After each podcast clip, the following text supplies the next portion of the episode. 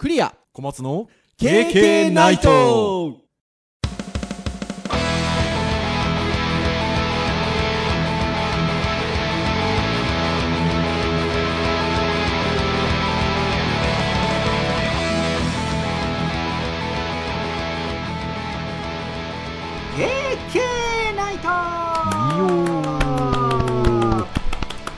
はいということで第395回の配信でございます。お届けをいたしますのはクリアと。はい小松です。どうぞよろしくお願いいたします。はいよろしくお願いします。はいということで前回は4月新年度に入りましたね。ということで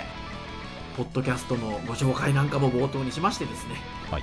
華々しく2023年度スタートをしたわけでございますがはいはい、4月の第2週目というところでございますね。もう395回ということで、いよいよもう見えてきましたよ。まあ来月ですね400回がね。思えばね、なんかまだ50回とか100回ぐらいの時って毎週のように言ってましたよね。ああとちょっととで100回ですね、みたいなね。カウントダウン的に言ってましたねはーい、もうなんか8年目ともなりますと慣れたもんですよ。まあまあまあ新しいトピックでもなくなっちゃいましたからね。ね。ねえ、あのー、365回あたりを過ぎたあたりでね、言いましたけどね、あの毎日振り返ってもね、1年以上かかるっていうね、やってますからね。はーい、そんな395回でございますが、いよいよ授業も始まってですね、本年度の、はい。どうですか？そうですねちょっとですね対面の授業に一応ああ、はいはいはいはい。この間のね第3クォーター去年の、えー、と9月からの授業で練習の授業も一応、ね、対面でっていうところで、まあ、ただ僕の場合はそんな変えずにあの事前に動画撮ってそれを見ながら、まあ、TA もやるし先生もやるしみたいなスタイルではいやりますみたいな感じでやってたんですけどはい。でそれ一応そのまんまやるんですけどはい。あの人数が今回は 28人いるんですよ。おー、多いっすね。そうだ教室にその時は出席休んでる子もいたから25人ぐらいいましたけどうわー、でも25っつったらだいぶですよ。そうですねだから前は8人ぐらい8人ぐらいしかいなかったのでまあいてもですよはい。僕がこう余裕でこう僕をこう軽く見てもですねはああまあビ動画見てるなぐらいだったんですけどい。はい。さすがにね25人ぐらいね僕のその事前に撮った動画をですねはあっちゃこっちゃで見られてるとあ俺ばっかりだなっていうい。感じおーなりますね。うん、でまあ一応事前に人数だとどうなんですか、?TA さんいいる入ってもらってるんですか？入ってないですね。おお孫悟空だかっこいいまあでもやっぱりなんですかねそのいわゆる授業のスピードが一定ではないので言ってしまえば、あのもう学学生には言ってるんですよ。はい。あの僕の授業は対面だけど事前録画した動画を見せますと。うん。見てくださいと。で、うん。これは一応ちゃんと事情を説明して、うん。あの進捗度がみんな違うから。はい、そうだからできる人はどんどん先進みなさいと。分かんない人はじっくり見なさいと。うん、で動画だから倍速で見ても構いませんって僕はもうその場で 理解できるんだったら、うん。あのいいよって話をしてたから、実際にだからねそれをそういうふうに早く僕の声があのちょっと高い声で 聞こえてきたりもするんですよちょびっと。だからちょっと前前はだから8人ぐらいだったので事前に、あのイヤホン持ってこいっていうのをすっかり忘れてて。あー。だから一応僕の方で貸し出しをしたんですけど今回はですね、あらかじめ一応あの連絡をしていて、うん。でただ中には PC 持ってこないで学校のうん。PC を使おうとしたんですけど、学校の PC がソフトウェアのメンテナンスとかあんまりしてなかったもんだから。う、ん。うん、やっぱりこっちがこう動画で使ってるソフトウェアとかがね動かなくて。っていうちょっとトラブルとかありましたけど。まあまあ改めて。なんで僕も大学の自分のアカウントで4年ぶりぐらいにアクセアアカウントをログインして。ねまあなんで新年度なんですけどまあそうですね。対面で大人数でオンデマンド動画を見てもらう授業みたいな。でもなんか新鮮は新鮮です。面白いですね。うん。やっぱりこのコロナ禍で得られたものがこうなんでしょうね。うまく混ざり合った感じがあっていいですね。まあ僕の都合もあるんですよ。あの僕としては、えっと、そういったその自分の授業に対してストレスがだいぶ減ってるんですよ。はい。まあ事前にねちょっと収録するのはやっぱり長時間かかるので大変なんですけどはい。あの授業で僕のその進行がうまくいかないことでああちょっとこのクラスはうまく進まなくて申し訳なかったなみたいな振り返りは逆になくてですね。そう失敗したら取り直すみたいな感じでやってるのでうんで授業の時間も一応3時間の中だけどそれぞれにね時間の使い方を渡してるので、はい。まあ、じっくり見る子はもうね3時間動画を見ちゃうだけで終わっちゃう子もいますけど、まあまあ人によってはもう 課題の動画見てすぐ課題やる子もいれば、はいろんな使い方をしてくれる。だから僕自身はすごいストレスないんですよねそうういうのがね、んまあだから授業中の時間をコントロールするっていうのが逆に僕の手から離れてるので、はい。まあ、時間のマネジメントとかそのあとは退屈にしてる子みたいな子を目の当たりにするストレスはなくなったので、うーん。まあ、その代わり学生は大変は大変ですよ。はいはいはいはい。自分たちでマネジメントしなきゃいけないところでは。まあでもねアダプティブな感じでとってもいいですよね。うん、まあ多分全員が全員うまくいってるとは思わないんですけど、うん。まあまあ一応フィードバックシート見てる感じではまあまああの なんか変わった形態でびっくりしたけどまあ楽しんでる子は何人かいてくれたので。はまあまあまだまだですけど多少手応えはある感じですね。まあ、一方私はあれなんですよね、まあ、福岡にいるっていうこともあってっていうことでしょうかどうでしょうか。はい。まああのえっ、と演習の授業についてはどっちかというと少数派なんですけど引き続きオンラインみたいな感じでやってまして。でゼミが、えっと各週で、えー対面とオンラインを混ぜてますのでまだ1週一週目がオンラインだったんですよね。はいはいはいはいはい。なので対面はこの収録をしてる後のしあの週というんでしょうか。はい。あでもあれど。あれは結局どうしたんですか？ゼミゼミをそのオンラインだけどみんなは教室に集まってもらいたいとかって話とかしあーそのあたりはね今のところちょっとまだオンラインっていう感じにしてるんですけど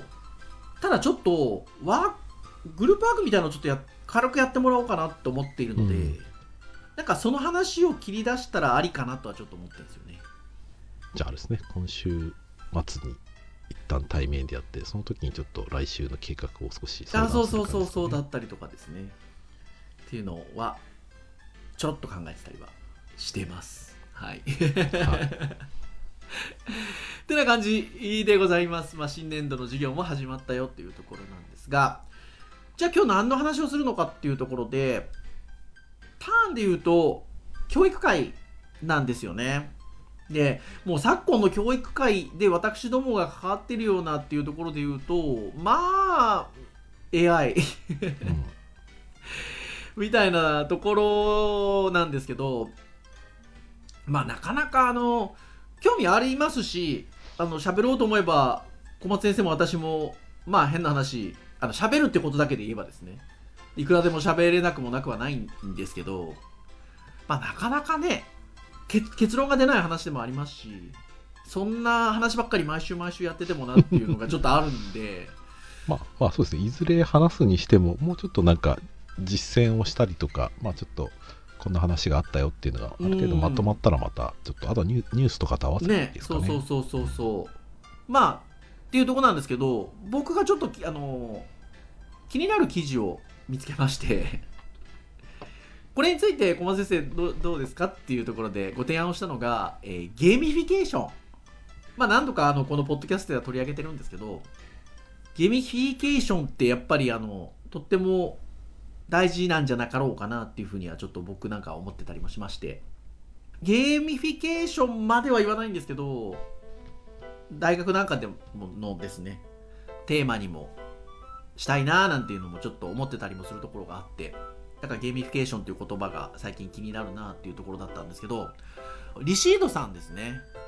えー教育業界のニュースを発信してくださってるリシードさんの記事で、えーこういうのがあの3月の15日付で上がっておりまして教育のゲーミフィケーション97%が賛成。必修強化導入に期待っていう記事が実は上がっとったんですよ。はい、ですのでちょっとこの辺りの記事を導入に えー今ゲーミフィケーションってどんな動向なのかなっていうのをちょっといくつかの事例と合わせてお話ができればなと今日は思っておりますのでぜひぜひ皆さん ゆるりと、はいえー聞いてくださればなというふうに思っております。てなところなんですが今お話をしたリリシードさんの記事なんですけど、えー教育にゲーミフィケーションを取り入れることに賛成する親は9割以上に上ると、まあ、97%っていう見出しがついてますけど、えー新たに公教育化が進む英語やプログラミングキャリア教育金融教育での活用に期待していることが e ラーニング研究所の、えー公表した調査結果から明らかになったということで。これね有効回答数386かなこれだと思うんですが、えー教育にゲーミフィケーションを取り入れることに賛成ですかっていう、えー質問に対して「はい」が97%「いいえ」が3%ということでもう圧倒的に賛成っていうところですよね。まあ、むしろそのそ その3%のいいえの人の意見はなどういう意見でああでもそうですよね。ね多分これ e ラーニング研究所の資料に基づいているのでその辺のデータもあるんでしょうけどね。うん。ちょっとこの記事の中では書いてないですけど、うん。多分その資料を開くとねひょっとしたらあるんじゃなかろうかというふうに思いますが、えーこれってどう思います？その今そのいわゆるこれ多分小さいお子さんというか小学生中学生ぐらいの子を持つ親に多分聞いてますよね。まあまあそうですね。そうなった時にやっぱり僕らのまあ僕らの世代よりもうもうちょっとひょっとしたら若いかもしれないんですけどでやっぱ僕らより上の世代の親と違ってゲームっていうもの自体に慣れ親しんでるっていうこともなくないですか？まあそうですね。一般的かもしれないですね。でなんかその僕らの親世代で言うとねゲームっていう響きがもとっても娯楽的な要素が強い印象があって教育にゲームってってひょっとしたらね感じの人もいるのかなっていう気がするんですけど。まあそうですね。僕ら多分昭和の時代の話で言ったら家庭によってはゲームなんてしたら頭が悪くなるだろうみたいなね、うん。意見が普通にありそうな時代ですからね。でしたからね。でもやっぱり僕ら世代からし下の、まあ、親世代っていうところなのである程度ねなんかイメージもできるのかなと思ってやっぱそうなると9割ぐらい97%ですよね。9, 9割っていうかうん。方がそう「はい」って答えるんだなと。まあ多分キーワードを理解している人が増えたっていう感じなんじゃないですかね。うん。ね。まあ多分教科書でもね、そういう多分ゲームに、ゲームっぽい感じのね、展開をする教科書もね、だいぶ増えてるでしょうかうらね。ん。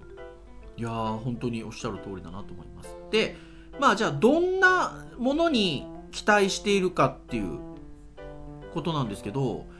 えー取り入れてほしい教育が1位がなんと金融教育。で2位が英語。3位がプログラミング教育。4位がキャリア教育。5位が算数。となり特に教育での必修化が進む項目に対してゲーミフィケーションの導入を期待する親が多いことが分かったということで。これね2位から5位まではなんとなくねあの親世代が勉強勉強ってなった時に最近キーワードとして上がるものかなと思うんですけど1位のこの金融教育っていうのはねうーん、そうですね。どういうところから来てるんでしょうね？うーん、そうですね。資産形成とか、その投資とか。昔に比べると、でも、あれですね。ネットもそうだし、テレビもそうだし、まあ、そういったところでね、FX だったりとか、昔は割とね、その銀行に預けるみたいなのがね、我々僕ら子供の頃みたいなのはありましたけど、はいはいはいはい金利がね、もう本当にちっちゃくなって、貯蓄するのにあんまり意味がなくなってきたみたいな感じのところありますからね。でやっぱり学校でそういったことってね、やっぱりあんまり教えてたところもあるんでしょうけど、まあ、あんまり公の教育じゃなかったですからね。いやなかったですよねとかの話もあんまりなかったもんな。そうあのちょっと編集会議の時に僕がこの金金金融教育に関してちょっと言いかけたんですけどあ本番でし収録で喋ろうって言ったことがあるんですけどはい。えーっとあれ3年前ぐらいか？私と小松先生のゼミの子でねお金にまつわる卒生作った子いましたよね。ああ 一生にねかかるお金の資産をね可視化したいって子いましたね。うん早はか早かったですね。ああいうのをもっとそのゲームっぽい要素を取り入れるイメージっていうのはあるかもしれないですよね。そうですね、うん。まあ、確かにね実際にそのナビゲーションだったりとか見た目のそのところに情報いろいろ合わせていったらあ人生ってこんなにお金がかかるんだとかうん。ただこういったライフイベントもあってその人生ってこういったところに幸せ感じられるんだったりとか。まあなんか、ね、そういったことを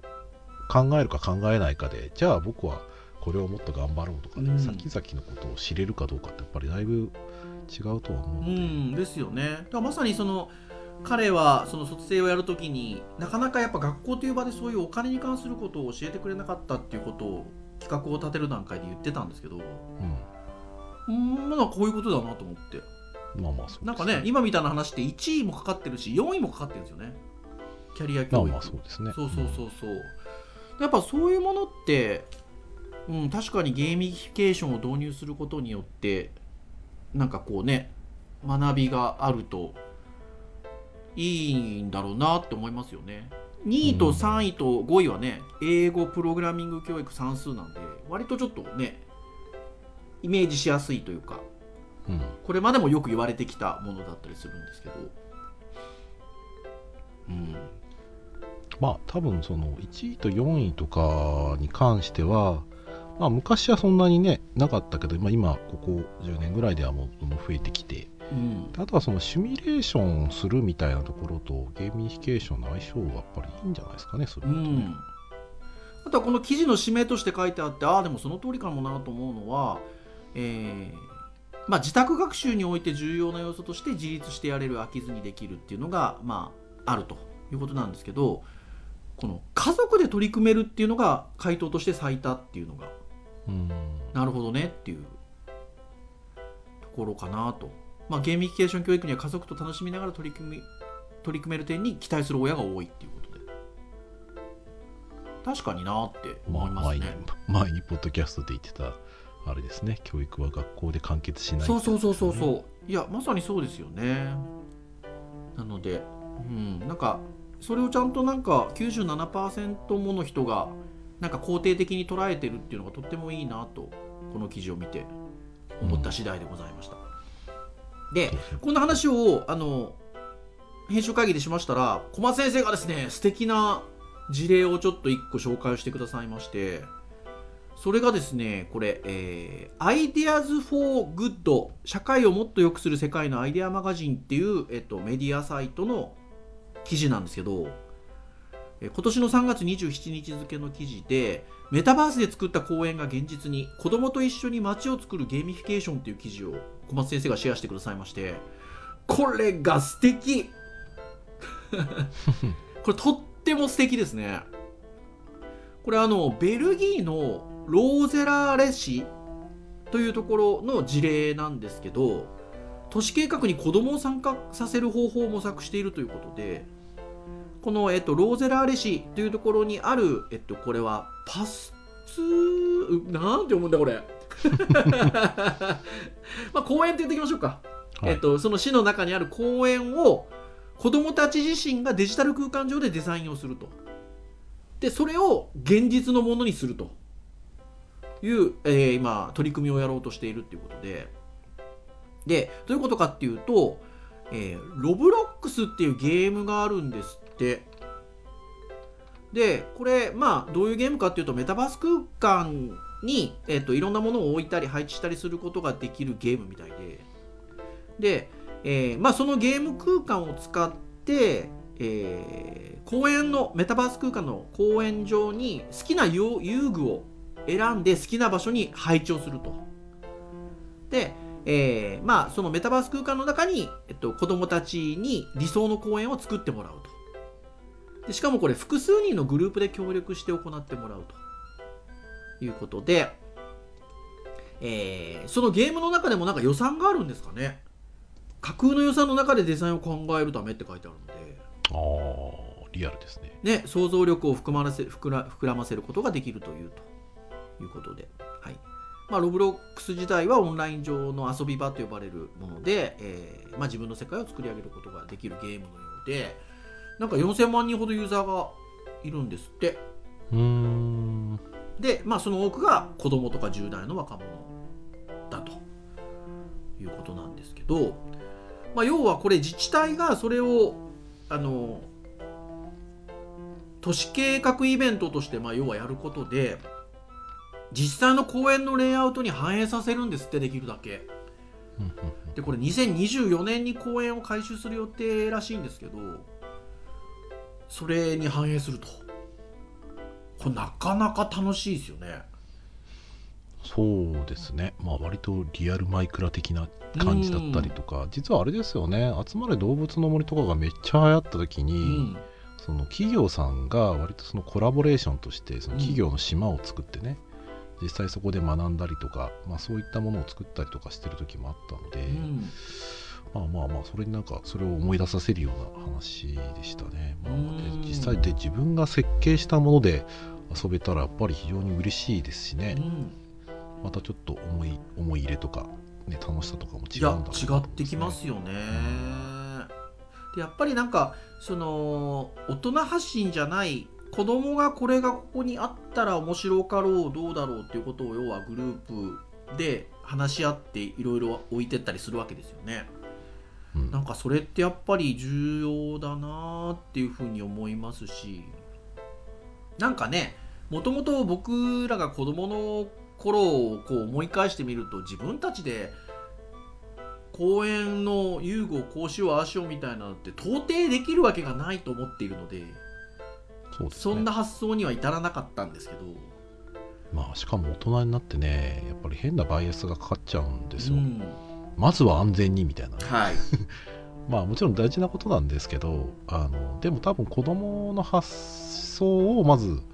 優先した上で、うん。まあ、そこから安全にっていうふうにすると、そうそうそう。がやっぱりですね、想像しなかったものが出来上がるのはちょっと想像できるので、うん。いいですよね。ちゃんとねプロジェクトとしては技術的専門知識で知られるハウスと応用科学大学の支援を受けてっていうことでしかも欧州連合が資金提供するということなのでちゃんと子どもたちがやったものをベースとして技術的にも問題がないようにであったりとかねえいうふうに、まあ、ちゃんと大学がサポートするというところでこれはとても期待できますね。うん。記事の締めが遊び場の創造を民主化した公園の実現が楽しみだということで。まさに。いやだと思いますね。これちょっと2024年をの、えっと、回収を目指してるってことなので実際が楽しみですね。そうですね。来年ですもんね。ちょっと期待したいなというところでございます。でそんな、まあ、素敵な取り組みもある中ですねさらに小松先生がちょっと面白いものをまたシェアをしてくださいまして編集会議でもうこれガラッと変わりますよ皆さん なんと勝手にゲーミフィケーション大賞なるものがあるみたいで 衝撃の。ねこれ最初はあの小松先生が、えっと、4Gamer.net はい。ですねゲーム情報サイトの記事から、えっと、紹介してくださったんですよねはい。でもうあのその名の通りでございまして日本ゲーミフィケーション協会っていう協会が勝手に大賞を選んで 表彰しているようでございましてこれがでもねあの素敵だと思っててあの何が素敵かって、まあ、要はそのこういう対象ものみたいなやつってあのエントリーみたいな話があるじゃないですか。はいはいはい。なんか応募し応募してくる？みたいなものって結構多かったりすると思うんですけどこれ勝手にやってますんでまず立ち位置としては そうですね。そうなのであのよりなんて言うんでしょうね面白いものが上がってくるのかなっていううん。でこの日本ゲーミフィケーション協会の方ねこのそのいわゆる、えー勝手にゲーミフィケーション大賞の、まあ、受賞作品もそうですしノミネートの作品も載ってるんですけどちゃんと公式サイトがあってあのかなり幅広いものを扱ってますよね。うん。まあ、いわゆるあの、ね大手のメーカーさんがやってるようなものもあればあのどっちかというとこう双方的にやってるようなものまで幅広く取り上げててすごいなと思いますね。そうですね。もう先生もぜひ、いずれ、はーい。はーいってここに。それはあの先生もぜひぜひ。はい。っていうところでございますが、まあ、勝手にゲーミフィケーション大賞、略してゲミー賞。ゲミー賞ですよ、先生。で、最新のものが、えー2022ということで、えー公式サイトもございますので、ちょっとその中からいくつか取り上げたいなというところでございます。で、ちょっとまずはこれ取り上げておきましょうということで、大賞ですよ。はい。2022の対象なんですけどこれが、えーバイオームというアプリ生き物コレクションアプリバイオームという、えーアプリなんですけどこれ素敵ですねこれは調査をなんかするアプリなんですかね？い。やこれもうねまあ調査というか図鑑を作っていくような感じなんですよねうんまあ、生き物コレクションアプリなのであのどういうものかと言いますと一応見出しとしてはですねそのゲームアプリの見出しとしては現実世界リアルはゲームよりも面白いと出会った生き物を集めて世界を冒険しようということでまあとにかくそのアプリを入れて、まあ、写真を撮っていくはいはいはい。生き物の写真をとにかくまあコレクションアプリなんで撮っていきましょうとはいはいはいはい。で撮っていくと生物名前判定 AI が備わっててああ、そうなんだ。そうなんです情報がもうあの出てくるんですよ撮るといいですね。で情報が少ない生き物は、えっと、レア度が高く設定されているとはいはいはいはいはいはい。でレア度が上がるほど多くのポイントが得られるとなるほど。でポイントを貯いめていくとレベルが上がるとでまあその写真を撮るんでそれに写真に紐付けて投稿したりすることによってバッジの獲得もできたりするということで。いうことですよ。なのでまあレベルアップを目指したいより高いグレードのバッジを獲得したいっていうモチベーションをもとに写真を撮ってもらうっていうコレクションをしてもらうと。でそのことによってまあ要はデータベースも溜まっていくんですよねおそらくね。うーん。よりその AI の精度も高まっていくんじゃないですかこの写真はこのお花ですねとか生き物ですねとかっていうことですよね。しかもね、マップと連動してできるのはすごいいいですね。はうん。だってそこにこの草があるよっていうことが他の人がもしかしたら見てもわかるわけですよ、うん多分ね。い。自分の投稿数だったり全国の生き物をチェックすることができるということですよ。日本の動植物ほぼ全部約10万種掲載しているということですので、すごいですね。これはちょっと僕もうこの収録終わったら入れようと思ってるんですけど。これは楽しいですよ。うん。なんかこういうのをやることによってあここにもお花があるとかですね。これ動物がいたとかですね。多分カシャッカシャって撮りたくなりますよね。そうですね。うん。まさにアプリを使って今まで何気なく見過ごしてきた身近な生き物たちに目を向けてみてくださいということできっと現実世界がゲームのように面白くなるはずですとレア度が出るのはいいですね。いいですよね。そこがその情報が少ないものに紐づいてるっていうのがなんか上手ですよね。うんアプリの作り方としても。そうですね。うん。なんかね UI も綺麗なんですよね。そうですね。うん。すごくよくできてると思います。よくできてますね。これはなんか対象もうなずけるなっていううん。感じのものです。ぜひぜひ皆さんウィズコロナ時代にも適合している点が評価ポイントということで評価されておりますけれども皆さんもちょっと使ってみてはいかがでしょうか？はい。楽しいと思います。はい。はい。そして特別賞。これ小松先生うなってましたねはい。で僕もうなりましたけど 特別賞がサントリーホールディングス株式会社、まあ、大手メーカーさんですけどここが出している社長のおごり自動販自販機自販自動販売機ですよはい。まあ、サントリーですからね。サントリーですから社長のおごり自販機っていうものなんですけどこれ素晴らしいですねねよく考えられてますねこれね。で、えーこれ何かと言いますとこれ実はあのグッドデザイン賞も取ってるんですよね。はい。2022年のね。でこれおそらくだからサントリーのオフィスに置かれてるんだと思うんですけど、えー仲間を誘って一息つこう。たわいのないおしゃべりがいい仕事のきっかけにということで、えー社長のおごり自販機の前で社員が2人揃って社員証を同時にタッチする。そうするとそれぞれ1本ずつ飲み物が無料でもらえる特別な自販機。コロナ禍によってコミュニケーションが減りつつあるオフィスをちょっとハッピーにサントリーからの提案です。あなたのオフィスにも導入してみませんかということで。これ要はだからちょっと社長のおごり自販機にジュース飲みに行こうぜってもう一人社員声かけて行くわけですよね。まあコミュニケーションのきっかけをね最初から与えてもらってるわけですよね。で2人で社員証を同時にピッてやると1本ずつ出てくるわけですよ。10秒以内に2人ともボタンを押して乾杯と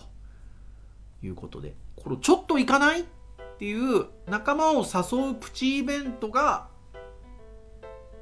重要であると、まあ、要はきっかけ作り。これ大事ですよね。うんすごくいいと思いますねこれね。そして挨拶以上食事未満のちょうどいい雑談タイムということで。これ素晴らしいと思いますね。うん。よくよく考えられてますよねこれはうねんそれがなんかあのこの「社長のおごり自販機」っていうタイトルになってるところもなんかちょっとシャレが効いてていいですよね。そうですね。社長公認となったら誰も文句言えない。ですそうそうそうそうそう。タバコ休憩がずるいって言ってるのとはちょっとまた話が違いますからね。そう。でこれがねまたあれなんですよ。えっとまあさっきね私あのサントリーの社内に置いてあるんですかねって話をしたんですけどまあもちろんサントリーの社内にも置いてあるんじゃなかろうかと思いますが導入企業事例っていうちゃんとあのメニューがありましてなんかいくつかの企業でじょやっぱ導入されてるんですよね。ああいいですうねん。食品メーカーさんだったりとか印刷系の会社さんだったりとか物流商社系とか広告系。あ電通入ってますよ。はーい。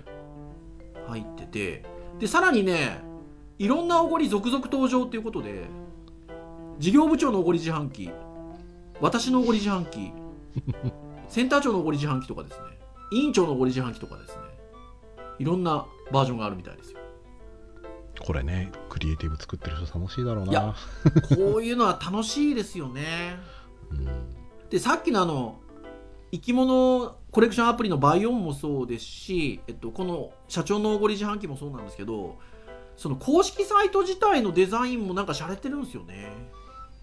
そうですね。すごい洗練されてますね。う、ん。綺麗にできてるね。できできてますね。いやとってもいいですね。これぜひあのデジタルハリウッドに学長のおごり自販機。いやー学生同士がもうあっという間にバ有給になっちゃいますよね。ねこれね。うん。はい。ってなところでございますが。うん。これとっても、コミュニケーションを取るきっかけを作るっていう、あの、とっても素晴らしい。しかもこれ、サントリーかける国与さんなんですよね。そうですね、何なんですか、国与さん。ちょっと最近国与さんの名前は目立ちますよね。うん CM とかでね尖った感じの CM 出してますよねだったりするしなんか何度かこのポッドキャストでも取り上げてません？そうかもし国れないですね。与って、うん。うんなんかやり手の人がいそうな気がしますね。国与さん、まあもしまあもしくはなんか社風みたいなものがあるかもしれないですうねん。いやとってもいいなっていうふうに思いますね。はい。ぜひぜひ皆さんも社長のおごり自販機ちょっと見てみられて ください。はい。で、まあ、それ以外にもですね実はたくさん特別賞などなどもあのございまして3日坊主防止アプリだったりとかですね。あとはこう人事評価をちょっとゲーム化するサンクスアップって呼ばれるようなものだったりとか。あのいろんなものがあります。であの結構カテゴリーもいろいろあって例えばセガ XD という、まあ、セガのグループ会社ですかね。国内ゲーミフィケーション業界カオスマップ2022年度版っていうあのマップ業界マップみたいなものも取り上げられてて貢献賞ということで取り上げられているので、はい、なんか本当いろんな視点で選ばれてるんですよね。はい、でさらにさらに、えー、入賞の一覧がダーッとヘルスケア部門だったりとか教育学習部門であったりとか上がってるんですよ。ビジネス地域振興社会貢献部門これあのこれ見てるだけでもとってもお勉強になるというか参考になるというかなりますね。そうですね。うちのゼミ生とかにも卒制の事例としてちょっとこう,、こういう事例を見て何を何を使ってどう解決したかとか、うん、っていうところをちょっとやっぱりあの研究対象として見てほしい、ね、いや本当そうなんですよ。でゲーミフィケーションっていうとプログラミングゴリゴリ書いてみたいなイメージもするじゃないですか、はい、そういうのばっかりじゃないですよね。アナログなやつもありますね。社員の HP ヒットポイントが見えるかバッジっていう。ただのまあシールっぽいやつなんですけど そこにあの自分のヒットポイントが1万分のいくつとかってあのなってるんですよ。でそれをペタって1万分の15とかになってもヒットポイントがもう限りなくなくなってる感じのバッジとかがあったりとかするんですよ。なのでそれそうそれ僕はあのツイッターとかで出た時にあの記事があってその記事を読んだ時に、はい、あの社員の方はまず出社したら、うん、その HP のいろんな種類が入っているバッジの中から自分の今日の当てはまるやつを自分で買っつけるんです。そうですよね。そうだから元気な人はもう満タンのやつを選んでつけるし、うん、もうボロボロな人はそれをつけてあげると、うん、すごくこう優しく接してくれたりとか、まあ、コミュニケーションになったりしますよね。そう。今日元気満々だねとか。どうしたの？大丈夫？みたいな。そうだから HP が低い人ほど瀕死の状態を表しているので周りの人が優しくなるそうですって書いてありますもん そうだからやっぱりゲーミフィケーションってこういうことなんですよねそうだからその何も本当にゲームゲームしてたりとかっていうことばかりでもないっていうそのこうこう楽しみをどうそのね教育エデュケーションに取り入れるかっていうところですよね。うん、うん、そうですね。うん、楽しんでまあゲームをやるっていう観点でもありますし、うん、ゲームに取り入れられてるものをそのコミュニケーションとね合わせてやっていくっていうところもやっぱり、普通のコミュニケーションだけじゃなくて非常に取り入れやすいコミュニケーションになったりとか、まあ、それ自体やっぱコミュニケーションも見やすいものになったりすると思うので、うん、いいですね、ね、いや本当そうです。もちろんあのもっともっと直接的にゲームっぽいもので分かりやすいものも当然あってぷよぷよプログラミングとかあとは桃鉄か。桃鉄の教育版だったりとかっていうのもあの上がってノミネート入賞者入賞の中にあるんで上がってるんですけど、まあ、この辺りはねとってもあの直接的にゲームのいいところを組み込んでるっていうものももちろんあるんですけど本当いろんな捉え方があってですのでもうぜひぜひね皆さんこのリスナーの皆さんにも見ていただきたいですし先ほど小松先生おっしゃってくださったようにね学部生とか学生とかにもね伝えていきたいですよね。そうですね。うん。っていうようなところでございますよ。はい。ぜひぜひ皆さんゲーミフィケ勝手にゲーミフィケーション大賞ゲミー賞ご覧になってみられてください。はい、はい、というところで以上といたしましょうかね。KK ナイトは毎週木曜日に配信をいたしております。公式サイトアクセスをしていただきますと、ね、プレイヤーがございますので、サイト上で直接聞いていただけますと。ただし、購読登録サービス等々で登録をしていただきますと、配信されるや否や、皆さんの端末にシューッとですね、データがダウンロードされますのでお好きなタイミングで聞き逃しなく聞いていただけますとながら聞きでも結構でございますので聞いていただけますと経験大変喜びますと。いうことでございます。それでは以上といたしましょう。お届けをいたしましたのはクリアと。